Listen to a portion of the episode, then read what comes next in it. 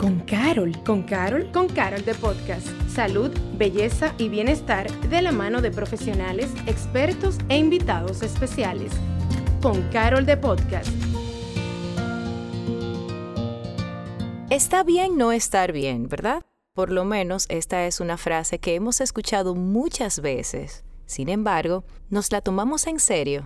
¿Y qué tan en serio nos la tomamos? ¿Lo interiorizamos? ¿Cómo lo interiorizamos? O mejor dicho, ¿qué hacemos cuando sabemos que no estamos bien, pero aún así no encontramos la forma de ver las cosas con objetividad y de manera positiva? Tu salud mental es muy importante para nosotros. Por esto hoy damos inicio a una serie de episodios que te ayudarán a entender tus emociones y lo más importante es que puedas acercarte a ti. Tenemos por aquí dos figuras muy queridas por nuestra familia, quienes desde mayo han venido haciendo una hermosa labor generando conversaciones de valor a través de su podcast. Son ellos, Karina y Sergio, After Dark. Bienvenidos a su casa. Muchísimas gracias, Patricia, por esa linda bienvenida. La verdad es que nosotros somos también seguidores de Con Carol de Podcast. Hacen un trabajo también maravilloso, aportando contenido, bueno, de muchísimos temas, de belleza, de salud, de nutrición, de bienestar, pero también de salud mental. Bueno, Karina, y precisamente de bienestar y salud mental es que mayormente, generalmente, Karina y Sergio After Dark, esos son los temas que nos gustan, porque siempre nos gusta como dejar una cosita después de cada episodio, aunque tú y yo hemos hecho unos episodios que son cuestionables. ¿eh? Porque, bueno, sí, hay uno ahí que sí, que es cuestionable. Bueno, ustedes pueden buscar eh, Karina y Sergio After Dark en las diferentes plataformas, incluso en esta misma que ustedes están escuchando con Carol de Podcast. Y así se animan, coméntenos un poquito ahí en los comentarios cómo qué le parece nuestro contenido, cómo lo podemos mejorar y desde dónde nos escucha. Y así podemos hacer esa, como esa dinámica entre ustedes y nosotros. De eso se trata. Y siguiendo con esa línea de salud mental,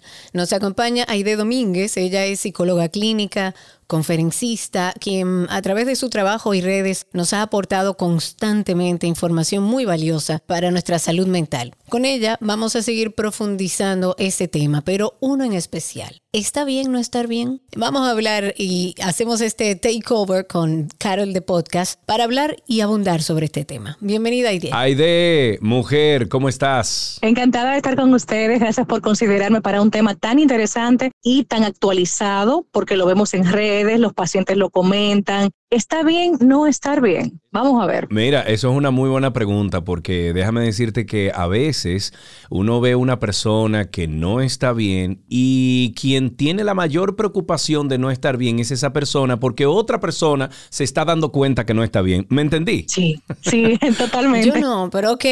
No, es que, es que tú a veces, Karina, ves a alguien que está pasando más trabajo de la cuenta porque esa persona se está dando cuenta de que tiene a alguien que se está dando cuenta que no está bien. Claro. ¿Me entiendes? O sea, eh, tiene como un público, tiene como, es como nosotros en los medios de comunicación, Cari, que al momento de nosotros, por ejemplo, lamentablemente pasar por un divorcio o algún, algo trágico en nuestras vidas, nos preocupamos aún más de lo que va a pensar, tú entiendes, nuestros seguidores o el público Sí. o el público en general por el hecho de que nosotros estemos pasando por eso. Entonces, la pregunta idea sería, desde tu perspectiva profesional, de la conducta especialmente, ¿está bien no estar bien? Sí, sí lo está. Y voy a explicar por qué en consecuencia.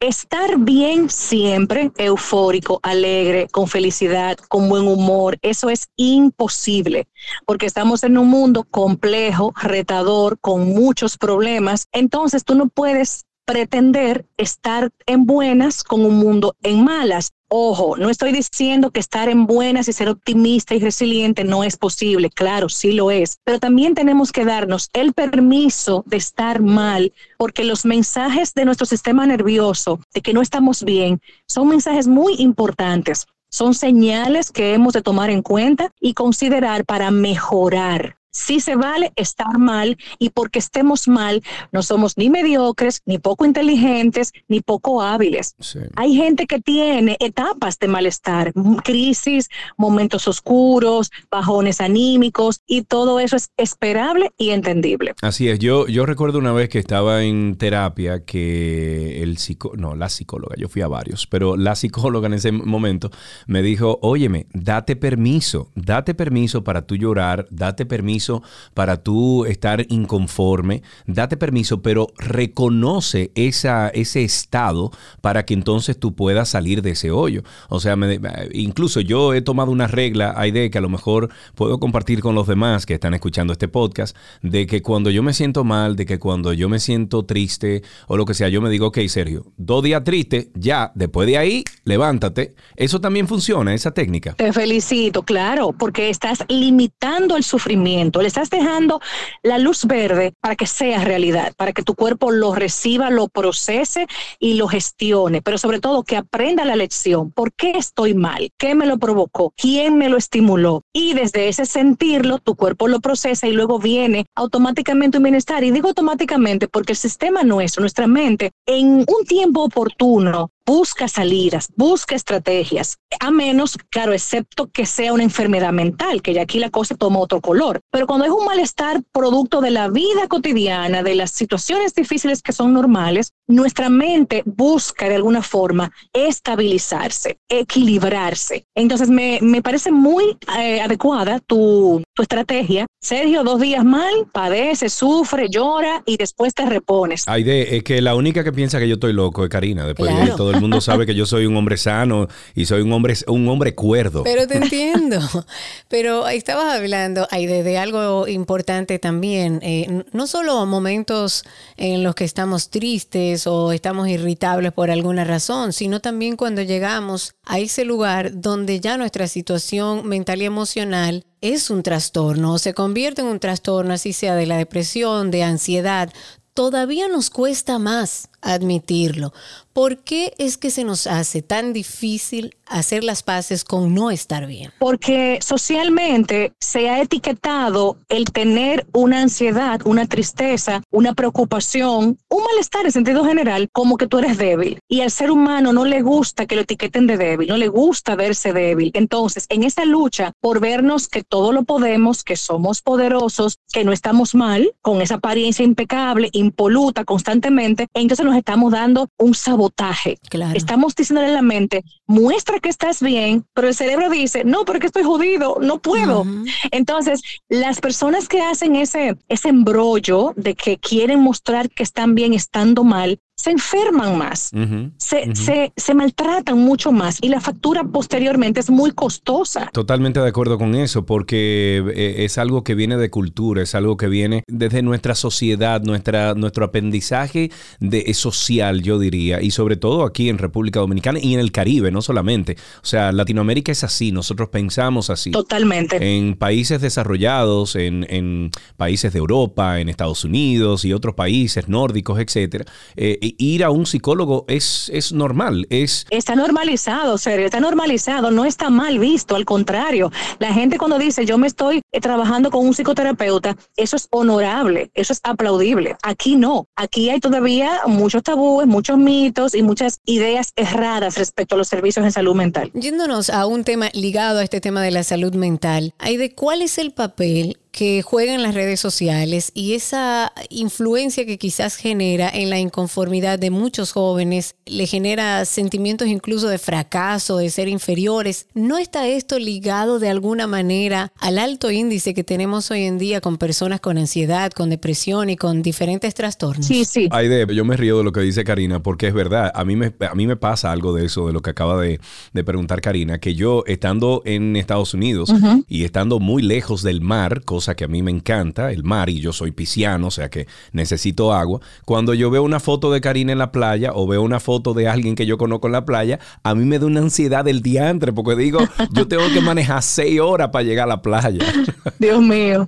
Bueno, pues le cuento que sí, le cuento que las redes sociales tienen una influencia poderosísima. Primero, ¿por qué? Porque todo lo que vemos generalmente es bonito, es estético, es agradable, es placentero. Los que no tienen ese mismo estilo de vida o no pueden tenerlo, podrían presentar síntomas ansiosos de baja autoestima, de comparación, de por qué a mí no, porque yo no puedo hacer eso. Y sobre todo en la mente infanto-juvenil, porque es una mente más vulnerable, hay una personalidad que no está conformada todavía, que está en formación, entonces el joven es muy voluble y se deja llevar fácilmente, es muy influenciable por la música, por el deportista, el actor, el influencer. Entonces, efectivamente, como pregunta Karina, sí hay una sensibilidad mayor en la juventud. Sí, definitivamente que sí. ¿Y qué podemos hacer entonces para enseñarle a nuestros hijos, enseñarle a nuestros jóvenes y a los jóvenes adultos como yo de dejar de ver entonces Instagram o dejar de ver Facebook para que no nos dé ansiedad? En realidad, en realidad, ¿qué podemos hacer? ¿Qué herramientas podemos utilizar nosotros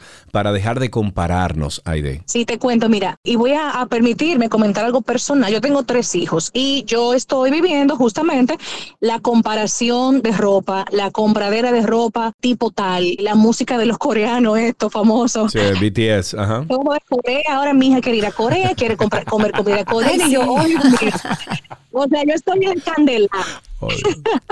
¿Qué yo estoy haciendo? Yo lo estoy disfrutando. Ella me pone a ver los videos, mami, pero mira qué linda se llama fulano, y yo lo disfruto y me pongo en sintonía con ella, porque esto es etapa. Recuerden los padres, esto es etapa. Son momentos donde ellos se identifican con estas personas, ven el atractivo, ven el talento, quieren parecerse y piensen en ustedes. Yo particularmente era fan de las Spice Girls, pero una cosa. Entonces, eso pasa con nuestros hijos y con nuestros jóvenes que imitan, que quieren parecerse, hasta que esa identidad ya adulta llega y se va afianzando. Pero un momentico, Aide, tú no puedes comparar a una generación como la nuestra con los de ahora, porque hoy en día tú tienes 24/7 exposición a todo eso que vemos en redes sociales. Sí. En, los, en la época de nosotros teníamos un programa a las 5 de la tarde de Mickey Mouse Club. Teníamos MTV a las 3 de la tarde. Y un CD. Exacto, pero ahora mismo tú tienes un bombardeo constante. O sea, tú abres tu Instagram, tu... Exacto, entonces eh, no, hay, no hay comparación ahí. Tienes toda la razón. El bombardeo es mucho más dramático, efectivamente. Yo creo que aquí hay un tema que le compete directamente a las familias y es tener la precaución, el control, las horas de exposición a estos medios, tener también un ejemplo a seguir, que tus hijos, aunque se dejen seducir por los modelos en redes sociales, sepan y estén convencidos que los principales modelos y ejemplos para su vida son sus padres. Eso implica que yo como mamá soy un modelo, soy una, me comporto adecuadamente, les hablo correctamente, tengo una confianza, una comunicación buena para que mis hijos no se me desvíen de casa de una forma tan dramática. Porque miren, de verdad, eso queda, eso queda. Aunque la influencia externa es muy poderosa, yo creo firmemente en el modelo familiar y en el ejemplo, que eso, después que uno siembra la cosecha, seguro que viene. Yo estoy de acuerdo. Eh, creo que es más difícil ahora criar a los hijos con toda esa exposición. Sin embargo, yo también creo que los modelos familiares son los que se repiten. Pero ahora para irnos un poco a la acción, Aide, una vez que podemos, los que puedan, identificar que definitivamente no estamos bien, ¿cuál debería ser nuestra primera acción? Cuando no estamos bien, lo primero es reconocerlo, porque justamente desde el reconocimiento y la identificación del malestar es que podremos tomar medidas. Si yo me hago de la vista gorda y sigo mi vida como que nada está pasando y subestimo mis síntomas, entonces voy a empeorar y me puedo patologizar. Lo importante aquí es, sí estoy mal, sí estoy triste, tengo ganas de llorar, me siento frustrada, me siento con vacío existencial, ponerle nombre a lo que me está pasando. Y desde ese nombre, ¿qué puedo hacer? ¿Debería ir a terapia o puedo yo gestionarme? ¿Puedo meditar? ¿Puedo mejorar mi sueño? ¿Debo hablar con el amigo? ¿Debo conversar con mi pareja? ¿Lo que me pasa? ¿Puedo pedirle orientación a mis padres? ¿Con un libro podría yo mejorar? O sea, ver todas las herramientas a favor para entonces decidirse por una o por las que estén más al alcance. Eso. Y obviamente también es importante evaluar nuestro estilo de vida. ¿Cómo estás comiendo? ¿Cómo está tu salud? Por ejemplo, un cuerpo con anemia, un cuerpo con deficiencia de minerales, va a estar mal siempre. Bajo ánimo, la piel eh, fea, problemas de alimentación. O sea que también la parte médica, fisiológica, hay que tomarla en cuenta. El descanso tuyo, ¿cómo es? También, Aide, tenemos que decir que a los padres que escuchan este, este episodio de Con Carol de Podcast, también les recomendaríamos que limite la cantidad de tiempo que sus hijos está dentro de la casa. ¿Cómo se hace eso? Exacto. Ah, Eh, habla uno que no tiene cuento. Lo que, hijo. espérate, habla uno espérate, que espérate, espérate. hijo. Lo que, lo que pasa es que yo le comentaba a Karina el otro día que, por ejemplo, cuando a mí me compraron el Atari, me compraron el Nintendo y el Sega y no sé qué, a mí mi madre me decía, por ejemplo, los sábados, me decía, oye, tiene hasta las 12 del mediodía con ese aparato, a las 12 te me larga de aquí. Así mismo me decía mi mamá, te tiene que montar en tu bicicleta y te tiene que largar. Lo mismo hoy en día en comparación podemos hacer con redes sociales, Claro. con, tú sabes, con los PlayStation, etcétera. Mira, tiene hasta la tanta de las horas y después vete al patio, vete a la... la- O sea, Va a ser que Bueno. te voy a dar a mi hijo de 11 años y te lo voy a mandar para allá, para Atlanta, para que tú le digas. óyeme, hay que inventar, tú tienes patio ahí, Karina, hay que inventarse algo en el Te voy a patio. comentar que eso se puede hacer. Yo sé que es mucho más fácil decirlo que hacerlo, pero implica unos padres que sean gerentes, unos padres firmes y también amorosos. Y también otra cosa, señores, vamos a usar la tecnología. Hay modems que tú puedes gestionar desde el celular. Yo tengo eso en casa. Claro. Yo en casa tengo un modem que yo lo apago desde mi celular. Ay, yo me también. Tengo- Ah, bueno, tengo los dispositivos y yo decido que se apagó el de Sofía, se apagó el de la otra. Exacto. ¿qué pasó? Y yo, ah, no sé. Llámate a la compañía. Entonces, ¿qué pasa? Son estrategias porque estamos protegiéndolo y estamos también cuidándoles el sueño y ya la escuela viene y todo eso. Yo creo que como padres tenemos que tener pendientes que para nuestros hijos no tenemos que ser los panas full, vamos a caerles mal a veces, vamos a ser los ogros, pero eso es porque los amamos y los estamos protegiendo y limitando. Sí, que, que eso pasaba también con, con nuestros padres antes. O sea, yo llegué a una época en mi casa que no quería saber de mi papá y mi mamá, sobre todo de mi mamá, porque mami era batuta y constitución. Sin embargo, hoy en día le agradezco todos los días de mi vida, todo lo que me enseñaron, los valores, todos los boches que me echaron. Claro. Eh, o sea, absolutamente todo, todo, todo el proceso de aprendizaje que ellos me hicieron eh, cumplir, se lo agradezco hoy en día. Qué bueno. Y debemos agregar a ese proceso de educación de enseñarle a nuestros hijos a verbalizar sus emociones. Incluso a los varones, a los niños, hay que permitirles que expresen sus emociones, porque yo creo que hoy estamos hablando de esto, no solo en nuestro país, señores, también en, países más desarrollados. Miren todas las atletas que han salido ahora hablando de que van a darle prioridad a su salud mental y vienen de, de países más desarrollados. La realidad es que desde casa, desde la crianza, desde el núcleo familiar, es que vamos a lograr cambiar eso y que la gente entienda que está bien no estar bien. Definitivamente. Muy buenos tus conceptos, muy buenas ideas y estrategias.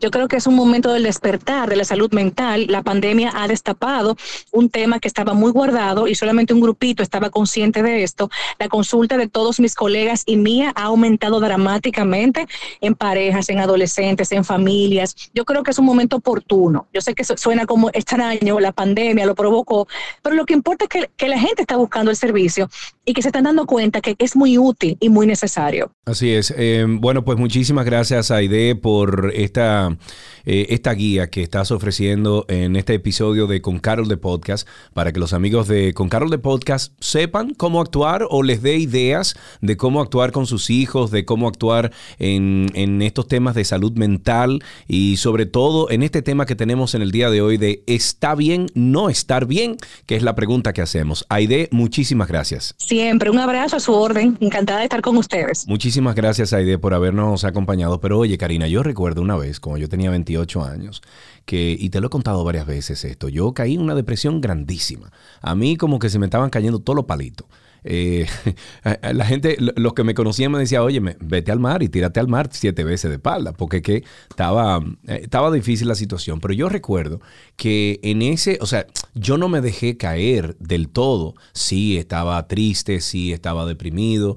eh, y ahí fue que comencé con esa herramienta que mencioné ahorita, Cari, después que visité tantos psicólogos y hasta un psiquiatra, em, donde ya me di el permiso y comencé a desarrollar esas herramientas que yo como persona identifico que me funcionan a mí como individuo, no al colectivo. Entonces, e- eso sería también algo que podríamos recomendar en este episodio, Cari, donde hagan una lista. Los amigos que escuchan esto, que hagan una lista de cosas que le funcionan y cosas que no le funcionan. A mí me funcionó ir donde psicólogos, ir donde un psiquiatra, hablar muchísimo, hablar con mi gran amiga Rosemary Casada, que tú la conoces, que bueno, a Rosemary siempre le decía, coge para acá, ven que necesito hablar contigo. Tengo los demonios encima, ese era el código nuestro.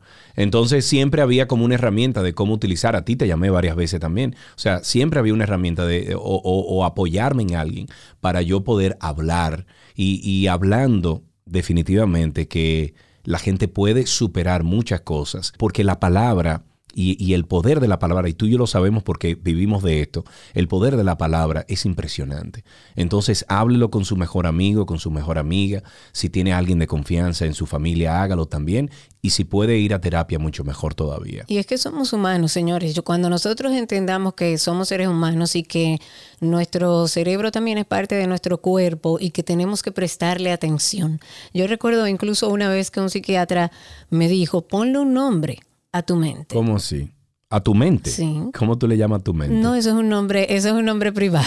A ver, yo había escuchado ponerle nombre a otras partes del cuerpo, pero nunca la mente. No, mira, oye, porque esto tiene sentido para que la gente empiece a separar la mente de lo que uno es y representa.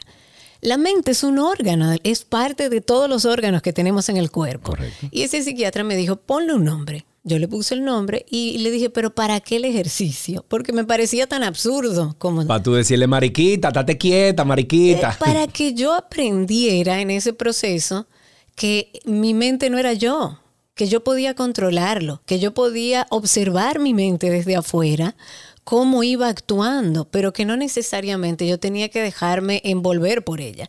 Y fue un ejercicio que a mí me alimentó mucho. Yo he tenido muchísimas experiencias que, me, que he necesitado de ir a donde profesionales de la conducta. Yo siempre he ido, mis hijos han tenido psicólogos de cabecera frente a cualquier situación y, últimamente yo he estado atravesando una situación de ansiedad. La he comentado públicamente porque yo no tengo ningún problema en compartirlo. Todo lo contrario, creo que todos deberíamos hacerlo.